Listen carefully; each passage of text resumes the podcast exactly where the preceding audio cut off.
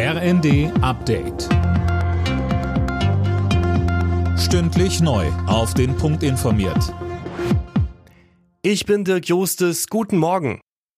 Die Union und die Ampelparteien haben sich in Sachen Bürgergeld offenbar in einem Punkt geeinigt. Laut Bild soll die geplante Vertrauenszeit von sechs Monaten ohne irgendwelche Sanktionen gestrichen werden. Das war einer der Hauptkritikpunkte von der Union. Sind die Corona-Maßnahmen in der ersten Pandemiewelle in Sachsen und Bayern verhältnismäßig gewesen? Dazu will das Bundesverwaltungsgericht in Leipzig heute sein Urteil verkünden.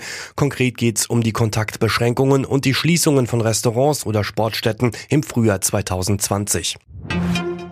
Tierbesitzer müssen von heute an tiefer in die Tasche greifen. Nach gut 20 Jahren greift eine neue Gebührenordnung für Tierärzte.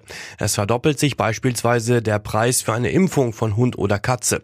Thomas Steidel von der Bundestierärztekammer zu den Gründen weil eben in den letzten 23 Jahren nicht nur die Lebenshaltungskosten gestiegen sind, die Arzneimittel teurer geworden sind, die Geräte teurer geworden sind, sondern weil wir auch in den letzten 23 Jahren unseren Mitarbeitern höhere Gehälter zahlen müssen. Und das ist irgendwo, das sind ja alles Dinge, die müssen wir von unseren Gebühren, die wir laut Gesetz nehmen dürfen, das müssen wir ja irgendwo erwirtschaften.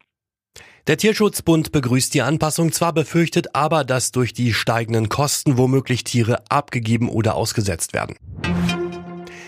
Bei der Fußball-WM in Katar haben die USA und Wales am Abend 1 zu 1 unentschieden gespielt. Zuvor gewannen die Niederlande mit 2 zu 0 gegen den Senegal und England mit 6 zu 2 gegen den Iran. Heute stehen vier Partien an. Einzelheiten von Daniel Stuckenberg. Den Anfang macht heute einer der absoluten Top-Favoriten. Südamerikameister Argentinien trifft auf den krassen Außenseiter Saudi-Arabien.